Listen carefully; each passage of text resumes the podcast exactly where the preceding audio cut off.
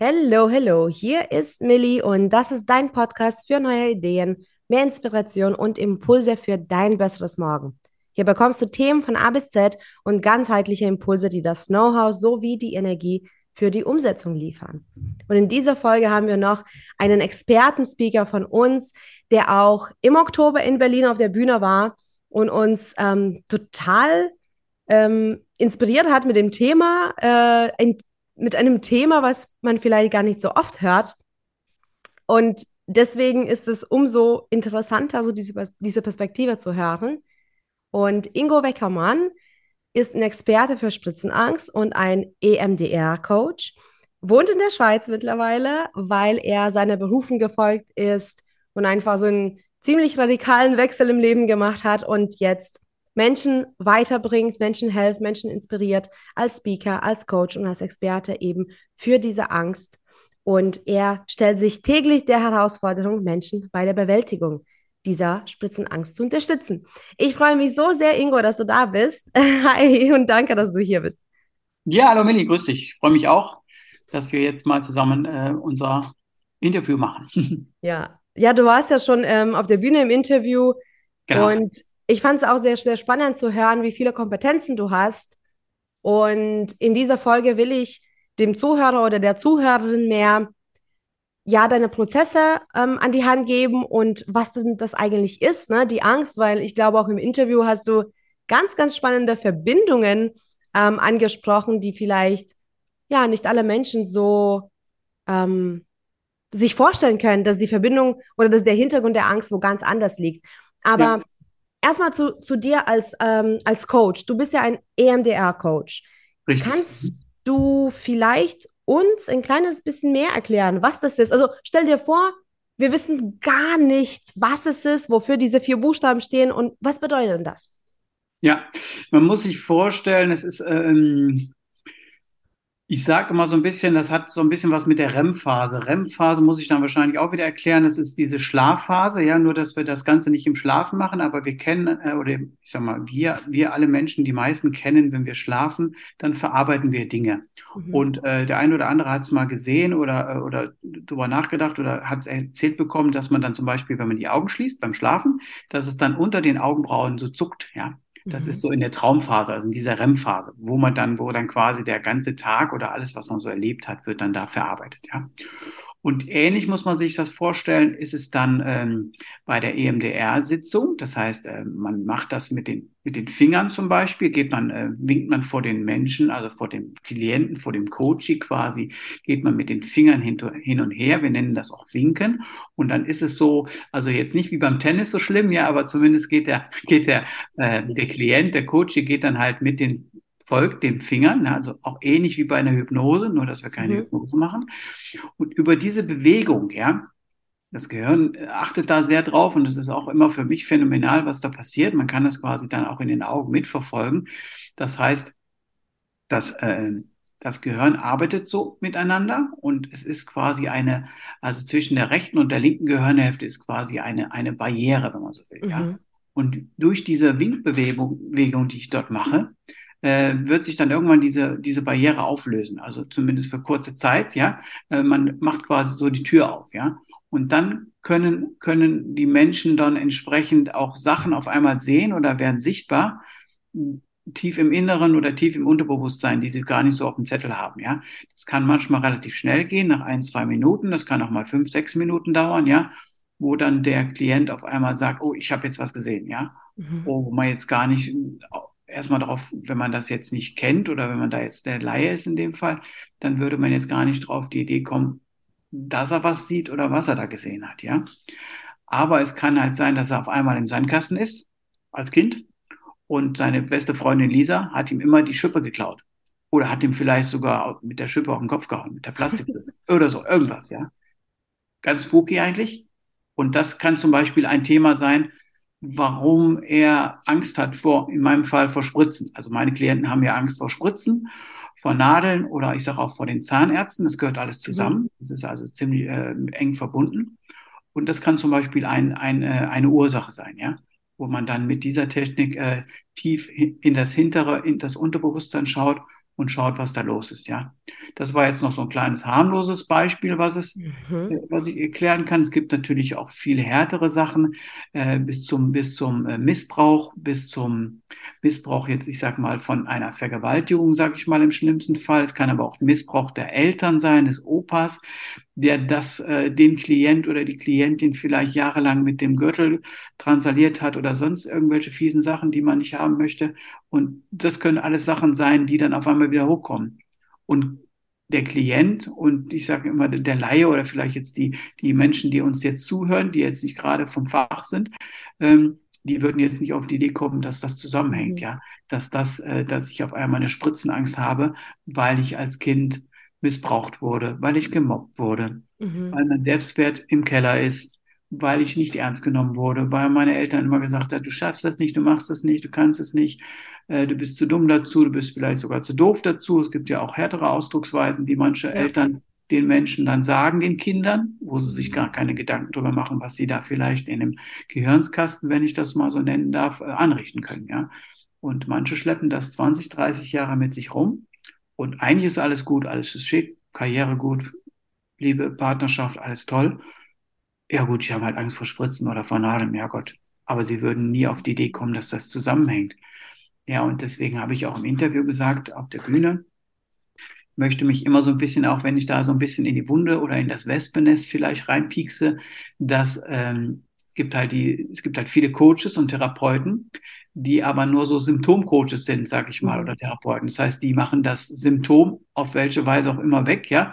Äh, letztens habe ich noch einen Bericht gelesen, da hieß es, du kannst es wegatmen, ja. Dann kannst du dann diese Spritzenangst wegatmen. Das ist vielleicht für den Moment, wenn es nur darum geht, den Peaks, ja, für mich ist es ja nur ein Peaks, sage ich auch immer, für den Klienten ist es vielleicht der Weltuntergang, weil der damit, Mhm. weil ich dann zum Beispiel ich, ich, der zum Beispiel im Impfzentrum arbeitet und impft, oder wenn die Schwester ihm Blut abnimmt, oder wenn der Zahnarzt mit der Nadel kommt, ja, wo ich übrigens auch kein Fan von bin, das finde ich auch nicht schön, aber wer mag das schon? So eine, so eine Zahnarztnadel, das finde ich immer noch viel schlimmer als das andere, ne? aber das ist dann mal in meiner Welt, äh, sage ich dann, es, es, es muss sein, es ist auch schnell wieder vorbei. Mhm. Aber für andere ist das nicht mal eben vorbei. Und die verschleppen dann im schlimmsten Fall ähm, Krankheiten, gehen nicht zum Arzt, gehen nicht zum Zahnarzt. Ich sage immer auch so, so scherzhaft, obwohl das gar nicht witzig ist, dass ich sage, der Mensch geht jahrelang nicht zum Zahnarzt und wartet, bis ihm die Zähne aus dem Mund fallen, auf Deutsch gesagt, ja. Und Ja, solange, äh, du, ich kenne tatsächlich ein Beispiel in meinem Freundeskreis. Äh, so starke äh, Arztangst, also Zahnarztangst, dass es wirklich dann so weit war. Und die Person musste mit Begleitung hin Mhm. und dann Ja. war es richtig schlimm und dann äh, folgte, ich glaube, anderthalb Jahre äh, lang Behandlung, weil fast alle Zähne durch waren. Das ist, das ist traurig. Ja, ich, ich dachte gerade, du meinst das Coaching, wollte schon wieder aufzucken, aber die Behandlung, okay, ne, weil es gibt halt auch wieder, was ich auch eingangs gesagt habe, ich habe viele Fälle gehabt, auch, auch von anderen Kollegen, anderen Coaches, die auch EMDR, wir sind ja da auch entsprechend vernetzt als EMDRler in, einem, in einer Akademie, wo wir auch die Ausbildung gemacht haben und so. Und ähm, dass es halt wirklich Leute gibt, die acht Jahre bei einem Psychotherapeuten auf der Couch lagen, sage ich mal, oder im Sessel saßen und äh, daran rumexperimentiert und therapiert haben, ja.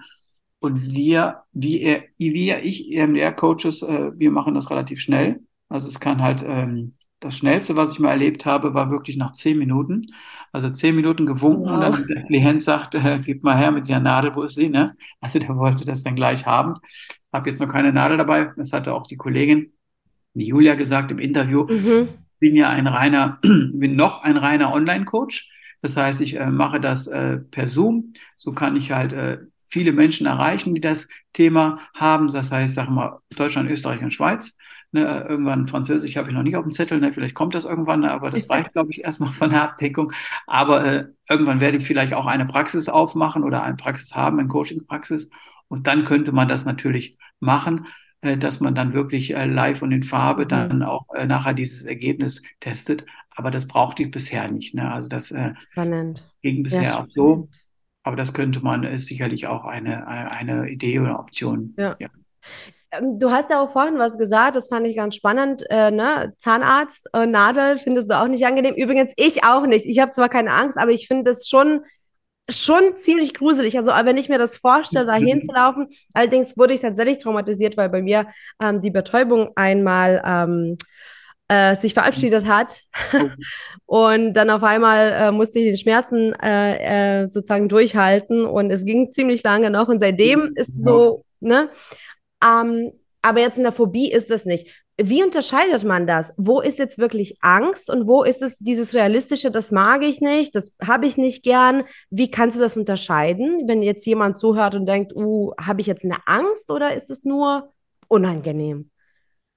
Ja, also es ist natürlich, äh, es fängt damit an, dass man zum Beispiel, wenn man jetzt weiß, ich muss zum Arzt, Mhm. Vorsorgeuntersuchungen, ob jetzt Frau oder Mann, gynäkologisch oder bei den Männern, muss irgendwie zum Arzt, denkt sich erstmal nichts dabei, aber könnte ja sein, dass er, dass er die Nadel rausholt zum Blut abnehmen, dass er sagt, wir müssen nochmal Labor machen. Wenn man seine Vorsorge einigermaßen richtig macht, dann geht man zumindest einmal im Jahr zum Arzt, lässt sich einmal die Nadel pieksen. Die Nadel ist immer, ist nur eine Nadel und dann kann er auf Deutsch gesagt fünf oder sechs Röhrchen abnehmen. Das macht dann Mhm. dir nichts aus, aber für, für viele ist dann die Nadel das Thema. Und wenn du natürlich vorher jetzt in, de, in dem Fall, wenn du sagst, äh, der, der Mensch oder der Klient in dem Fall oder der Angstpatient hat jetzt schon so lange Angst, dass er sich äh, tagelang im Bett wälzt, dass er Kopfschmerzen hat, Ah. Bauchschmerzen, Durchfall, also alles, was wir so kennen, so wie, wie andere, die eine Prüfungsangst haben, ja. Mhm. Äh, oder, oder andere können, haben vielleicht eine Fahrstuhlangst. Und sie wissen, das sind irgendwie, weiß ich nicht, 50 Stockwerke und die kann man nicht laufen, ja, sondern die muss ich irgendwie fahren. Vielleicht habe ich irgendwie, bin ich auch nicht sportlich fit, weil ich weiß ich nicht, habe ich Übergewicht, habe ich Rücken, habe ich irgendwas und ich muss da in den Aufzug, weil ich habe da jetzt irgendwie, weiß ich nicht, beispielsweise einen ganz wichtigen Termin, ja. Und dann macht er sich vor, auf Deutsch gesagt, ähm, ja, in die Hose oder macht, Mhm. hat dann so schwere Angst vor dem Thema. Und dann ist es wirklich äh, Zeit, dass wir uns unterhalten sollten, also der Klient und ich. Dann ist es nicht mal eben so. Ne? Mhm. Wenn es aber jetzt auch, das erlebe ich ja auch immer wieder im Impfzentrum, wenn ich impfe, dass natürlich, da nehme ich mich auch nicht aus. Ich habe auch gesagt beim Zahnarzt, hingucken ist sowieso schwierig. Ne? Ich meine, gut, man sieht sie dann, aber dann irgendwann ist sie im Mund. Also ich habe noch keine, habe noch keine Augen im Mund zum Glück, ja, aber es reicht. Bin dann auch mal froh, wenn das Ding draußen ist. Aber ich sage jetzt mal, äh, ich sage auch immer, wenn ich, ähm, wenn ich Blut abgenommen bekomme, den Stich alleine schaue ich mir auch nicht an, ja. Aber dann ist gut. Wenn drin ist, dann ist drin und dann gucke ich, dann ist alles okay, ja.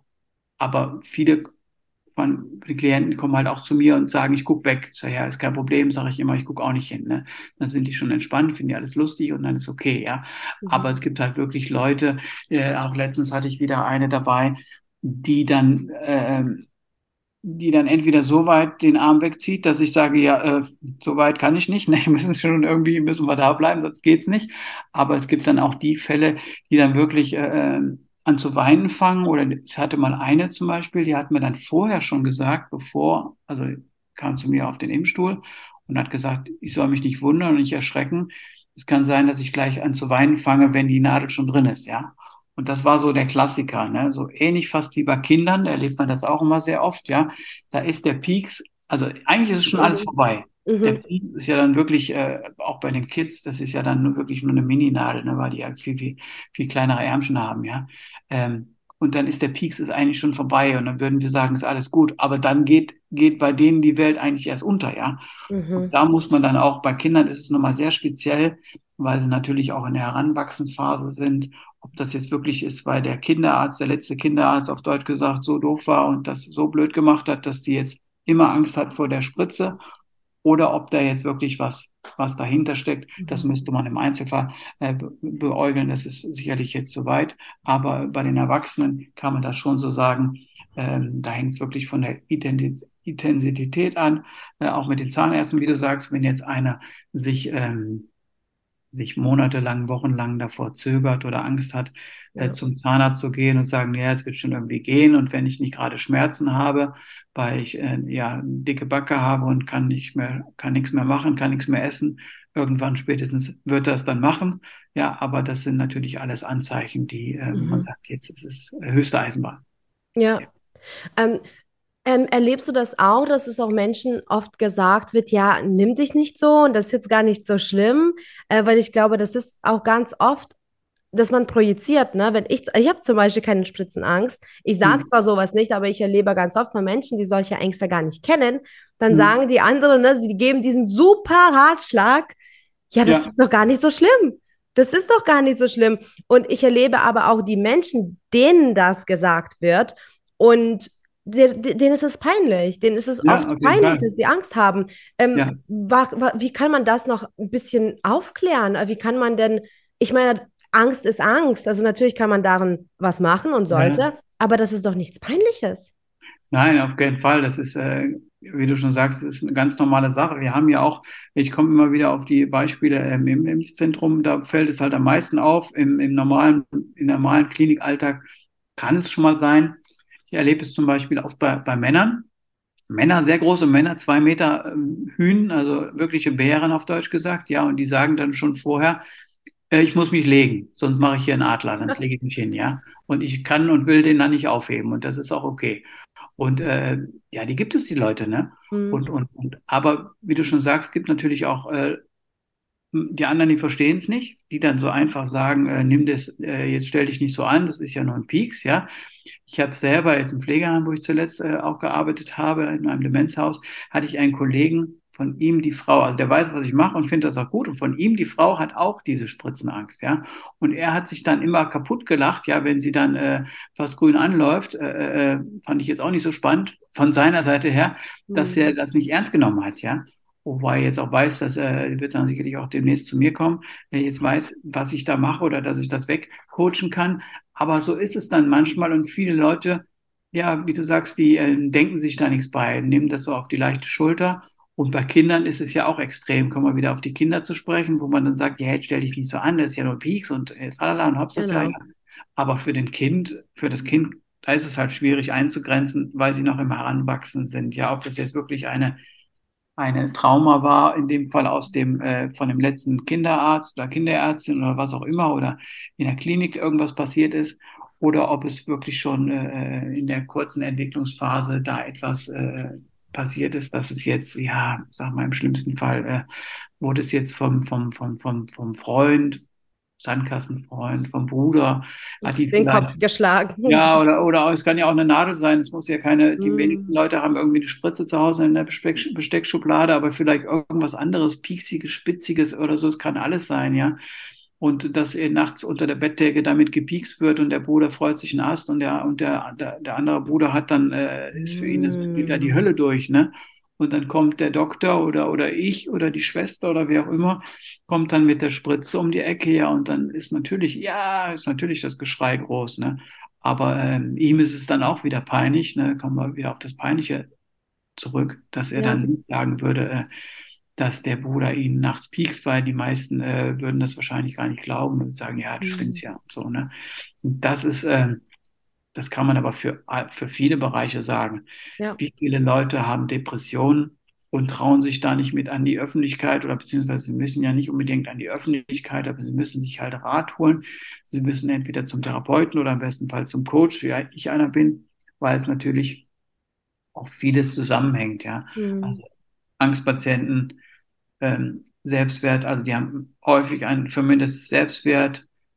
Manche haben, lernen an Depressionen. Es kann dazu kommen, wenn man natürlich immer wieder das Ganze hinauszögert und die Gesundheit sich damit verschleppt. Ja, also es, sind, es ist so ein Teufelskreis. Es kommen viele Sachen, die kommen da zusammen. Und da gilt es einfach früh genug drüber zu sprechen und sprechen tut nicht weh. Mhm. Und auch bei mir, wie bei den meisten Kollegen, kostet ein Erstgespräch, kostet auch kein Geld. Das heißt, sprechen kann man immer. Und dann kann man erstmal schauen, mhm. äh, was ist überhaupt das Thema, was ist das Problem. Und dann finden wir immer eine Lösung. Und dann geht den meisten schon nach diesem Gespräch eigentlich das Herz auf und wissen, ah, ja. gut, gut, dass wir darüber gesprochen haben. Ich habe es jahrelang vor mir hergeschoben, ja. Und es war gar nicht so schlimm. Und ja, Coaching ist auch nicht schlimm, tut auch nicht weh, ja. ja, es ist ja definitiv äh, schmerzloser als als ja. also physisch, zumindest körperlich schmerzloser als Spritzen. Also ähm, sich, ja. Aber das, was du auch äh, gerade beschreibst, das beobachte ich ja auch. Ähm, ich bin mittlerweile sehr, sehr froh, dass meine Coaches immer offen, offener zu mir kommen. Ähm, mhm. Ich glaube, das ist auch so ein bisschen der Wandel in der Gesellschaft, dass man Coaching und Therapie und, und dieses Auspacken ähm, vielleicht auch ins bessere Licht endlich gerückt hat. Ähm, aber ich weiß noch, vor, vor einigen Jahren war der Widerstand immer sehr, sehr groß. Und auch in deinem Fall, schau, wenn du sagst, mancher geht das so schnell und auch wenn es vielleicht unangenehme und schwere Themen sind, aber viele Menschen wollen gar nicht hinschauen. Vielen Ja. Menschen tut es ähm, erstmal, äh, ja, was heißt, was heißt weh, aber das ist, das ist so ein Widerstand, überhaupt Hilfe Mhm. zu holen. Äh, Mhm. wa wa warum denkst du, was, was denkst du denn? Warum ist dieser Schritt zu, ich habe ein Problem, ich hole mir Hilfe, so, so schwierig? Ja, ja, das ist auch häufig, äh, liegt es leider Gottes an der Gesellschaft, am Elternhaus.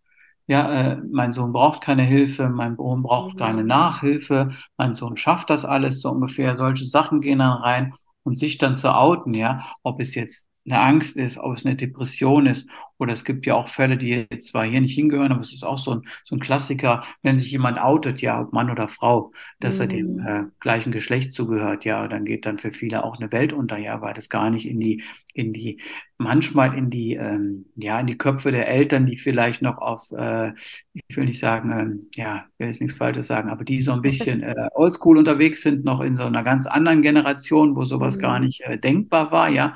Glaube, mittlerweile äh, hat sich das äh, Blatt da auch ziemlich gedreht, dass auch da viele junge oder, oder äh, ja, soll man sagen, junge, fortschrittliche Eltern in Anführungszeichen herangewachsen sind, weil die Medien und die ganze Entwicklung sieht man ja auch, auch diese Fußballer-Diskussionen, die man immer hat, wo sich Mhm. Leute dann outen, das ist jetzt auch irgendwann äh, durch das Thema, dass es irgendwann normal wird, hoffentlich, ja.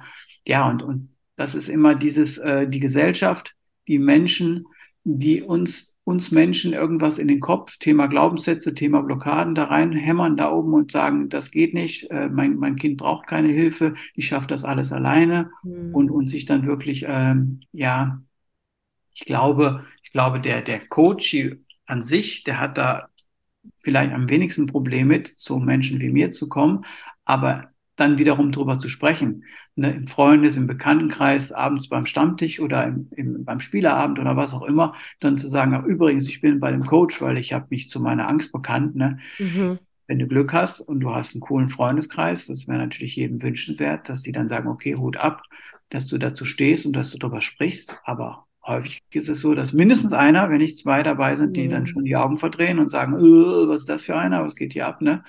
Ist ja alles Humbug und Scharlatan. Ja, und dann äh, ist genau das Gegenteil, was wir nicht wollen, ja. Und dann Ja, aber zum, zum Glück gibt es dich, zum Glück gibt es die, ja, diesen Beruf und auch die Menschen, die ja, sich dem widmen, ähm, weil das ist ja auch ähm, schon ganz besonders, ja. Also wir hatten noch nie jemanden auf der Bühne wie dich, so der so ganz konkret, also du bist ja nicht nur irgendein Coach, sondern du bist wirklich ein Experte für Spritzenangst und das ist schon ähm, auch beeindruckend, ähm, wie, also ich finde auch, dass du sehr, sehr, sehr viel mehr dann gezielt helfen kannst. Ne? Also das ist ja, jetzt nicht nur irgend so eine breite Masse an Menschen, die zu dir kommen, sondern das sind Menschen, die mit konkreten Problemen kommen. Und du kannst natürlich dann die beste ähm, Unterstützung leisten. Das finde ich, das finde ich super. Und ähm, das haben wir jetzt nicht in der Folge, aber ich weiß ja, du hast ja so einen äh, ziemlich langen und äh, vielfältigen äh, Lebensweg gehabt. Und ich bin mhm, so mhm. froh, dass du eben zu diesem Punkt gekommen bist, ne? dass du ja, gesagt hast, das Fall. ist mein Ja, Thema. Und aus ja, all dem, was du erlebt hast, hast du jetzt dir das rausgezogen. Das ist super spannend. Also ja, ähm, ich glaube, das wünsche ich auch mir so den Menschen in der Welt, dass, dass man so der Berufung folgt. Warte, also jetzt mal die letzte Frage zu der Berufung. Jetzt vielleicht nicht zur Mhm. Spritzenangst an sich, aber bei dir hat es auch gedauert, ja. Aber was war so der, der auslösende Punkt für dich, wo du gesagt hast, so, das reicht, jetzt gehe ich, jetzt gehe ich den Weg, jetzt folge ich meiner Berufung?